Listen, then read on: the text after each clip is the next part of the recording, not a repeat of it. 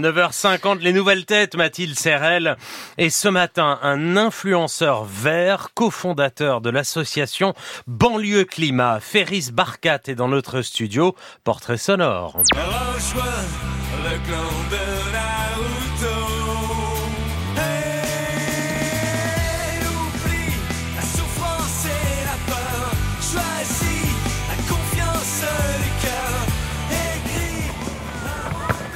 Il appartient à la génération Naruto, ce manga qui lui donne la confiance du cœur quand il se rêve encore footballeur professionnel, mais que ses chances sont très limitées. Je suis là pour vous préparer au concours Eloquentia, qui dans six semaines va élire le meilleur orateur de la Seine-Saint-Denis. C'est le choc du concours Eloquentia de Bertrand Perrier qui déclenche au lycée sa passion pour l'art oratoire et toutes les vidéos de concours d'éloquence. Sa conscience écologique, elle, s'allume en cours de philo, le progrès, la technique et le principe de responsabilité d'Hans Jonas. Agis de façon que les effets de ton action soient compatibles avec la permanence d'une vie authentiquement humaine sur Terre. Élève modèle de la méritocratie, le garçon des quartiers populaires de Strasbourg est reçu à la London School of Economics de Londres, mais revient en France au bout d'un an au chevet du concret. Pendant plusieurs jours, Banlieue Climat est intervenu dans différents quartiers de Cergy. La formation, c'est vraiment une introduction hein, à l'environnement. On s'en concerné surtout quand on voit qu'il y a vraiment beaucoup de chiffres, parce que les chiffres, euh, ils parlent d'eux-mêmes. Je pensais pas que c'était voilà tout le monde qui pouvait s'intéresser. En décembre 2022, il cofonde Banlieue Climat. Depuis, il dit allègrement big up au ministre et ses formations sont reconnues par l'État. Aujourd'hui, à 21 ans, il défend plus que jamais une écologie populaire avant, pendant et après les COP. Ferris Barkat, bonjour. Bonjour, merci pour ce portrait. Il manque quelqu'un dans ce portrait. Est-ce que vous l'aurez reconnu? Zamdan peut-être. il, manque votre prof d'histoire géo quand même. Oui, aussi, aussi, aussi. Oui, elle vous a sauvé. Vous dites que c'est elle qui a compris avant vous que vous alliez devenir quelqu'un de bien. Ouais, je, dis souvent cette phrase en disant, euh, elle a vu en moi quelque chose que, elle a vu que j'étais quelqu'un de bien avant que je le devienne, quoi. Et, euh, et que ce soit vrai ou pas, c'est pas ça la question. La question, c'est une fois que elle a projeté ce regard sur moi, moi j'avais ce, cette nécessité euh, de le remplir et d'essayer d'être à la hauteur. Et donc euh, quand j'étais au lycée, enfin au collège pardon, euh, en troisième, elle m'a elle m'a beaucoup aidé à intégrer un super lycée à Strasbourg et c'est grâce à elle que que j'en suis là aujourd'hui parce que sinon j'étais vraiment très mal parti. Bah comme vous dites, vous étiez myope et tout ça, le football, ça se passait pas super. C'était quoi les Vous avez, vous avez fait vos, recherches ouais. C'était quoi les options du coup ouais pas trop d'options, mais j'étais borné. Je pensais vraiment que j'étais, que j'avais un truc pour le foot, mais le foot, euh, le foot n'a pas voulu. Je n'ai pas voulu. C'est pas ma faute en vrai.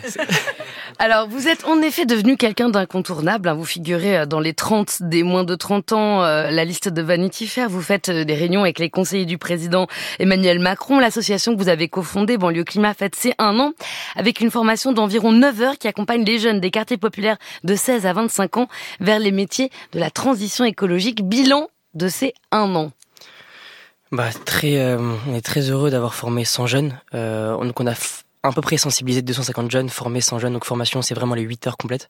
Euh, donc, donc ça, c'est cool. Après, maintenant, il faut que la, la formation, c'est un premier pas. C'est de montrer qu'au fond, euh, dire que les catégories populaires s'en foutent de l'écologie, c'est faux. C'est juste vous qui savez pas leur expliquer, qui savez pas parler. Vous n'avez pas les codes. Les médias, les politiques. Les médias, la, manière de le monopole aujourd'hui sur l'écologie, de dire que l'écologie c'est les ours polaires et la réduction de je sais pas quoi. Il y a pas que ça. Il y a d'autres choses.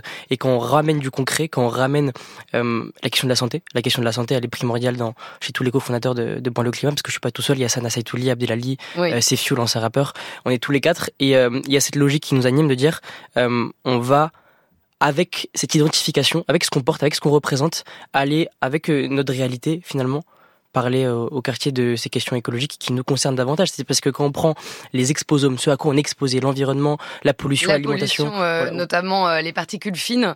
Votre combat en ce moment, c'est euh, ça se passe en fait en Seine-Saint-Denis où on va permettre aux athlètes pendant les JO d'avoir un air purifié durant la durée de logement des athlètes. En revanche, tous les habitants de la Seine-Saint-Denis peuvent continuer à vivre avec un air pollué, ça, ça ne pose pas problème. C'est ça, c'est aberrant. C'est vraiment c'est allègrement on dit aux gens euh, votre santé n'a moins de valeur que les autres. Et quand on prend vraiment la qualité de l'air, là il y a une étude qui est sortie en, en août 2023 euh, qui montre que la qualité de l'air c'est la première menace euh, pour la santé Pour la santé c'est de j'ai vérifié devant euh, Sarkozy et Morandini. Hein. C'est la première menace. et, et, et donc attention, hein, il y a un sacré tampon là, j'ai l'impression.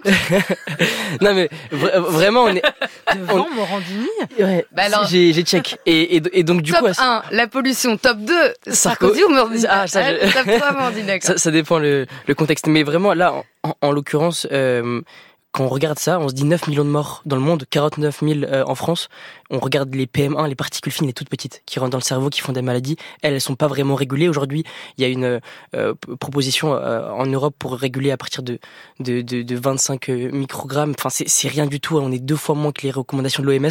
Bref, c'est une catastrophe. Et donc, quand on regarde juste comment sont construits les quartiers populaires en France Historiquement, on voit que c'est toujours les mêmes qui subissent le plus. Et là, en l'occurrence, une mesure comme ça, c'est ça montre juste un peu euh, l'injustice environnementale qu'on essaie de, combattre ici. Et aussi pour embarquer euh, les jeunes des quartiers populaires dans ce combat, il faut leur parler du concret et pas, euh, par exemple, de réduire leur nombre de vols par an, hein, parce que en fait, finalement, vous dites quand on prend pas l'avion, on s'en fout un petit peu de, de, réduire en fait son empreinte carbone par le transport. Ouais, c'est ça. En fait, Alors, le... ils doivent faire quoi? La logique, c'est plus euh, donc d'avoir une échelle d'action qui est ni euh, ultra individualisante, en disant c'est euh, enfin c'est un, peu trop néolibéral à mon sens de dire vas-y vous devez réduire et tout repose sur vos épaules ça n'a mm. pas trop de sens en même temps dire c'est le président qui doit tout faire ça n'a pas trop de sens non plus mm. donc on essaie de trouver une échelle plus locale euh, sur la question notamment de l'adaptation, où par exemple euh, à Bagnolet, la question de l'alimentation est un sujet qui est revenu plusieurs fois après la formation. Donc là, on essaie de travailler là-dessus, des plaidoyers. On a reçu François Hollande à Strasbourg il y a pas longtemps, où on a fait, euh, on a mis un, jeu autour du sport et du climat. C'est ce genre de choses qui créent de l'émancipation, qui créent de la confiance. Et nous, on est là-dessus, pas juste sur dire vous réduisez. Bien sûr que la réduction est importante, mais ce chemin de cohérence vient avec la formation. On n'est pas là pour dire ce qu'il faut faire. Et dans la projection, dans l'imaginaire, vous travaillez aussi sur le référencement culturel. On écoutait un extrait de Naruto tout à l'heure. Euh, vous dites aussi pour pour convaincre et pour embarquer dans ce projet, il faut parler de manga, par exemple, des films de Miyazaki, changer aussi euh, les, les références qui sont mobilisées à chaque fois. Exactement. Euh, je pense que les référentiels culturels, symboliques qui vont nous toucher, c'est ça qu'il faut qu'il faut qu'il faut mettre en, en avant. Au bout d'un moment, euh, on peut pas juste euh, critiquer euh, le message sans s'intéresser au messager. Et nous, ce qu'on veut expliquer, c'est que nous, en tant que messagers issus des quartiers populaires, on a les mêmes références qu'eux. Donc forcément, ça va passer. Donc parfois, ils disent, mais comment ça se fait si le rapport du GIEC, c'est trop compliqué? Mais non, frérot, on est sur 8 heures, 8 heures de formation. On voit les particules fines, les boucles de rétroaction, le climat, on réhistoricise la question, on fait tout.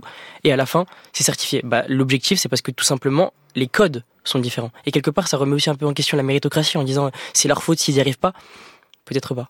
Il y a cette question euh, de devenir un Naruto, peut-être, demain. C'est ça que vous proposez. Alors, un mot simplement sur votre passage au Collège citoyen de France, ça a été déterminant aussi pour vous. Effectivement. Qu'est-ce que c'est que cette structure? Puisqu'il y a d'autres jeunes qui peuvent y participer, d'autres associatifs, en un mot. Totalement. Alors, Collège Citoyen de France a été monté par, euh, là je vois Agnès Varda juste là, ça a été monté par euh, JR euh, qui, a, qui, a, collaboré. Qui a travaillé avec Agnès Varda. Effectivement, euh, JR, Léa Moukanas, pas mal de gens très très très engagés qui, une fois que j'ai arrêté mes études à Londres parce que j'en pouvais plus de m'occuper de Platon alors que c'était la fin du monde, j'ai arrêté, mm. j'arrive en France et là il y a des gens qui m'ouvrent les portes, qui m'accompagnent et qui me disent que que je peux faire aussi des trucs dans le monde associatif et ça c'est ouvert à tout le monde, à n'importe quelle structure. Donc euh, merci au collège et big up à Marco Berebi. big up, c'est une dinguerie, dit souvent aussi Ferris Barkat dans ses vidéos. On vous suit longue vie à banlieue climat, bonne route à vous. merci beaucoup Mathilde.